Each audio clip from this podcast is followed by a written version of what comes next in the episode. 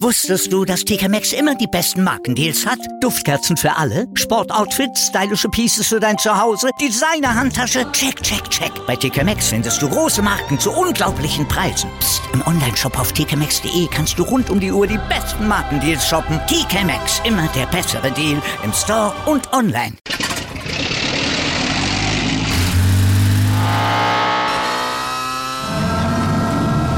Von 0 auf 100. Aral feiert 100 Jahre mit über 100.000 Gewinnen. Zum Beispiel ein Jahr frei tanken. Jetzt ein Dankeschön, rubbellos zu jedem Einkauf. Alle Infos auf aral.de.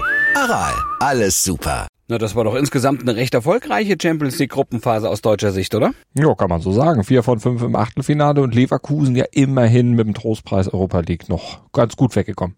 Ja, und wohin das führen kann, das hat man ja im letzten Jahr bei Eintracht Frankfurt gesehen. Ne? Man weiß ja nie. Wir gucken gleich etwas genauer drauf, wie sich Leipzig und der BVB gestern Abend geschlagen haben und drücken die Daumen für Hansi Flick, dass Timo Werner sich nicht schlimmer verletzt hat. Außerdem blicken wir voraus auf die Handball-EM der Frauen, beantworten die wichtigsten Fragen zu Modus und Turnier da und haben auch den Auftakt des Skisprung-Weltcups im Blick. Ja, und bei dem feiern wir eine Weltpremiere. Mhm. Guten Morgen zum ersten Sportpodcast des Tages mit mir, Andreas Wurm. Und mit mir, mit Malte Asmus und gleich natürlich mit unserem SED Newsblog, der euch ganz aktuell auf den sportlichen Stand jetzt bringt. Darüber spricht heute die Sportwelt.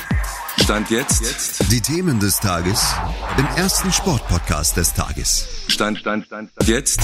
Mit Andreas Wurm und Malte Asmus auf meinsportpodcast.de Analyse. Das Spiel der Dortmunder war ja fürs Weiterkommen nicht mehr wichtig, deshalb schauen wir nochmal zu RB Leipzig. Nach dem völlig verkorksten Saisonstart haben die nämlich mittlerweile eindrucksvoll den Turnaround geschafft und nach dem 4 zu 0 gegen Donetsk haben sie jetzt zehn Pflichtspiele in Folge nicht verloren und das Spiel in Warschau war kein Vergleich mehr zum Hinspiel, dass RB ja noch 1 zu 4 verloren hatte und das ja auch Domenico Tedesco dann den Job gekostet hatte. Aber unter Marco Rose läuft's. Nkunku, Silva, Schoroschlei und Olmo, die schossen überlegene Leipziger in Warschau, wo ja Donetsk seine in Anführungsstrichen Heimspiele austrägt, ins Achtelfinale aggressives Leipziger Pressing und blitzschnelles Umschalten und vor allem auch Stabilität in allen Mannschaftsteilen. Das waren die Schlüssel zum Leipziger Sieg. Dessen einziger Wermutstropfen die Verletzung von Timo Werner war, der nach 19 Minuten mit einer Sprunggelenksverletzung nach einem Foul von Taras Stepanenko ausgewechselt werden musste. Tja, und das nur drei Wochen vor der WM in Katar. Also das wird Hansi Flick sicher ein paar Sorgen machen, auch wenn Werner auf der Bank dann nach der Auswechslung sehr entspannt wirkte. In Leipzig soll er jetzt nochmal genauer untersucht werden und dann wird hoffentlich Entwarnung gegeben. Analyse.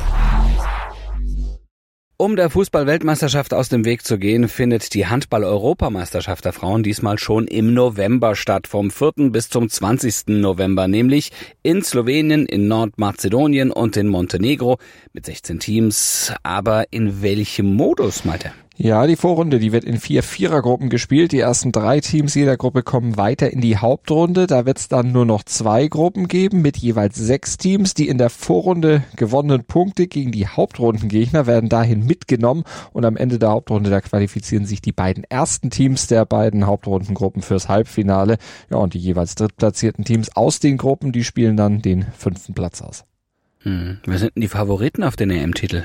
Top-Favorit ist auf jeden Fall Norwegen. Die sind schließlich amtierender Welt- und Europameister und Norwegen hat außerdem Achtung, sieben der letzten neun EM-Titel abgeräumt, aber man muss auch die Französinnen auf dem Zettel haben. Die sind schließlich die amtierenden Olympiasiegerinnen und hatten bei den letzten EM- und WM-Turnieren erst im Finale dann ja gegen Norwegen den kürzeren gezogen. Und kleinere Chancen muss man auch ja, vielleicht die Niederlanden und Dänemark äh, zu billigen. Ach ja, Spanien sollte man auch nicht vergessen. Mhm. Und was ist mit dem deutschen Team? Ja, die hatten eine ziemlich komplizierte Vorbereitung. Die waren nämlich wegen der massiven Vorwürfe psychischer Gewalt im Frauenhandball ziemlich abgelenkt, konnten erst spät so richtig in den Turniervorbereitungsmodus switchen und sich dann wirklich voll auf die Vorbereitung konzentrieren. Aber trotz der Unruhe scheint diesmal vieles möglich, vor allem auch, weil der neue Bundestrainer Markus Gaugisch das Siegergehen mitbringt, das er ja schon beim European League Sieger Bietigheim so unter Beweis stellt. Er soll der Truppe jetzt den letzten Push in die Medaillenspiele geben. Da waren die Mädels ja zuletzt immer dicht dran, aber jetzt gibt's ja noch eine besondere Motivationsspritze. Aha, und wie sieht diese besondere Motivationsspritze aus? Geld. Prämien. Und zwar Ja, die gut, gleiche klar. Summe kriegen die, die der DHB auch für die Männer ausschüttet. 250.000 Euro für einen möglichen Titelgewinn wird's da geben. Also ich denke mal, das dürfte schon ein riesiger Motivationsschub für die Damen sein. Und auf dem Weg zum Equal Pay ist das ja auch mal ein starkes Signal für den Frauensport. Also Motivation ist das eine, ja, aber was spricht in diesem Jahr sportlich dafür, dass das Team dann auch wirklich das Halbfinale erreichen kann? Ja, also jetzt das letzte Testspiel nicht unbedingt. Da haben sie nur 29-29 gegen Rumänien beim Dreiländerturnier in Tatabanya gespielt. Aber unterm Strich muss man sagen, das ist ja nur die Vorbereitung. Sonst muss man denen zubilligen, dass sie seit Jahren ja schon zusammenspielen. Also eigentlich auch entsprechend eingespielt sind. Und sie haben ja auch bei den letzten beiden großen Turnieren ja auch schon bewiesen, dass sie an guten Tagen eigentlich wirklich jedes Team schlagen können. Aber dass sie immer nur dieses Potenzial nicht dauerhaft abrufen. Und ja, jetzt dürfen sie natürlich nicht wie in den letzten beiden Turnieren bei den wichtigen Spielen dann plötzlich das Nervenflattern kriegen. Sonst wird wieder nicht mehr als Platz sieben rauskommen. Aber irgendwann muss der Knoten doch einfach auch mal platzen. Analyse. Übrigens nicht nur die Handball-EM geht der Fußball-WM aus dem Weg, auch die Skisprung-Saison, die beginnt mich schon an diesem Wochenende im polnischen Wisła und äh, macht die Saison damit zur längsten der Skisprunggeschichte. Ja, bis in den April hinein wird die Saison gehen, aber liegt denn jetzt überhaupt schon Schnee? Und es wird auch in absehbarer Zeit keiner dazukommen, zumindest nicht in Whistler. Äh, Da weicht man dann aber auch nicht auf Kunstschnee aus, sondern lässt die springenden Männer und Frauen erstmals in der Weltcup-Geschichte auf Matten landen. Okay, es ist also eine Neuerung, auf die sich alle natürlich erstmal einstellen müssen. Das sagt auch der beste deutsche Springer der Vorsaison, Kai Geiger. Ich bin jetzt mal gespannt, wie das so wird, auf Matte zu landen. Ich sehe es aber auch wirklich als Chance für unsere Sportart, dass wir, dass wir da ein Zeichen setzen können, dass wir auch ohne Schnee ähm, einen tollen Wettkampf zeigen können. Na, das hoffen wir doch. Insgesamt wird es sicher ohnehin eine spannende Saison mit immerhin zwei Großereignissen der Vierschanzentournee, die ja übrigens seit 21 Jahren schon kein Deutscher mehr gewonnen hat, wird mal wieder Zeit. Und dann steht im Februar ja auch noch eine WM auf dem Programm. Ja, und für die Saison sind die Deutschen gut aufgestellt, vor allem natürlich mit Karl Geiger. Im vergangenen Winter war der Zweiter des Gesamtweltcups und zweimal Dritter bei Olympia. Eben, und dazu kommt ja auch noch der sechsmalige Weltmeister Markus Eisenbichler im deutschen Team und auch von Andreas Wellinger könnte jetzt nach schwierigen Jahren und mehreren Verletzungen durchaus mal wieder was erwartet werden. Ja, apropos, ne, Erwartungen. Du hast das gerade angesprochen. Seit 21 Jahren gewann kein Deutscher mehr die Tournee. Endet die Durststrecke diese Saison? Hoffen alle, aber ist natürlich so, stand jetzt noch nicht zu prognostizieren, aber wäre definitiv wirklich an der Zeit, denn keine der anderen Skisprung-Top-Nationen hat so eine lange Durchstrecke bei der Tournee vorzuweisen wie der DSV seit Sven Hannawald. Das ist äh, 2001, 2002 gewesen. Das ist ja schon fast nicht mehr wahr. Da gab es zwar immer mal wieder Podestplätze, aber eben nicht den Sprung nach ganz vorne. Und seit Hannawald damals zuletzt für Deutschland gewonnen hat, haben die Österreicher siebenmal gewonnen, je viermal die Polen und die Finnen, Norwegen und Japan je zweimal und Slowenien und Tschechien jeweils einmal. Ja, aber auch in diesem Jahr ist es natürlich ziemlich kompliziert, da sich am Ende durchzusetzen. Da ist die Konkurrenz schon recht groß. Also, da wären Ryoyo Kobayashi, der Gewinner der Tournee ähm, und des Gesamtweltcups der vergangenen Saison. Das ist wohl der, den man jetzt schlagen müsste, ne? Ja, aber vergiss mir auch nicht die Polen mit Ex-Weltmeister David Kubacki und dessen großem Landsmann Kamil Stoch. Auch die muss man mal wieder auf dem Zettel haben. Und der Norweger Halvor Egner Granerüth. Ja, das sind die altbekannten Namen, ne, die du gerade aufgezählt hast. Aber es gibt noch etwas Neues in diesem Jahr, ein neues Format, das Super Team. Äh, Da bilden dir zwei Athleten, eine Nation, eine Mannschaft. Mit diesem Duo-Wettkampf will die FIS vor allem kleinere Nationen, die keinen Viererteam stellen können, ein bisschen entgegenkommen, ne?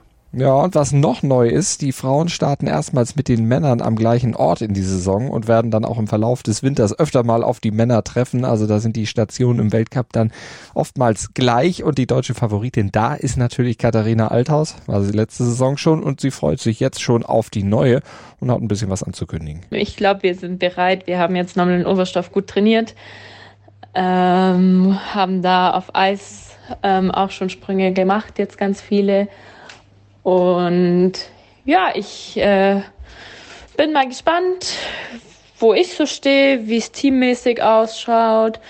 Ähm, das Gute ist, wenn noch nicht alles passt, dann haben wir noch ein paar Wochen bis zum nächsten Weltcup. Der findet dann Ende November in Kusamo statt. Das bringt der Sporttag. Stand jetzt. Und heute steht natürlich Fußball im Programm. Die Europa League Union Berlin braucht am letzten Gruppenspieltag unbedingt einen Sieg bei Union Saint-Gilloise, um sicher im Wettbewerb zu überwintern.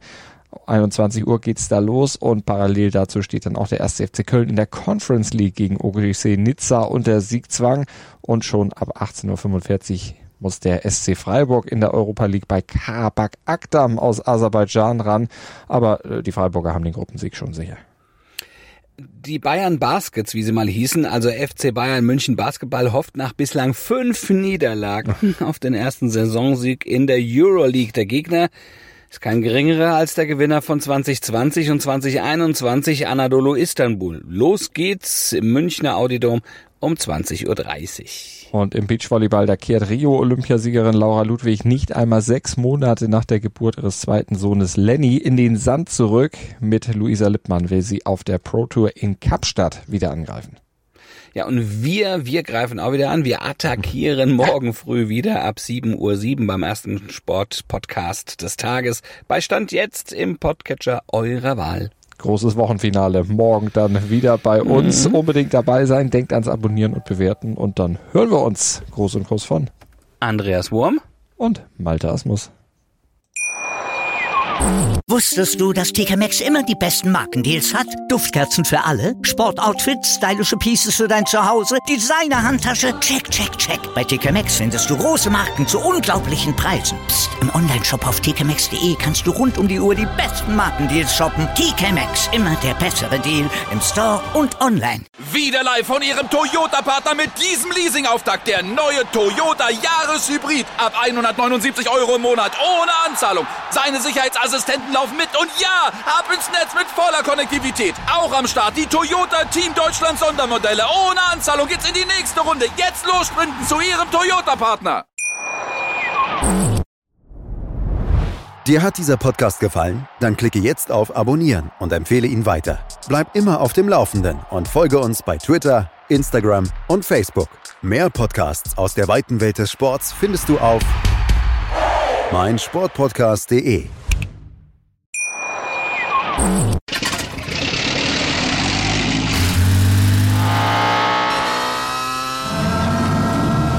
Von 0 auf 100. Aral feiert 100 Jahre mit über 100.000 Gewinnen. Zum Beispiel ein Jahr frei tanken. Jetzt ein Dankeschön, rubbellos zu jedem Einkauf. Alle Infos auf aral.de. Aral, alles super.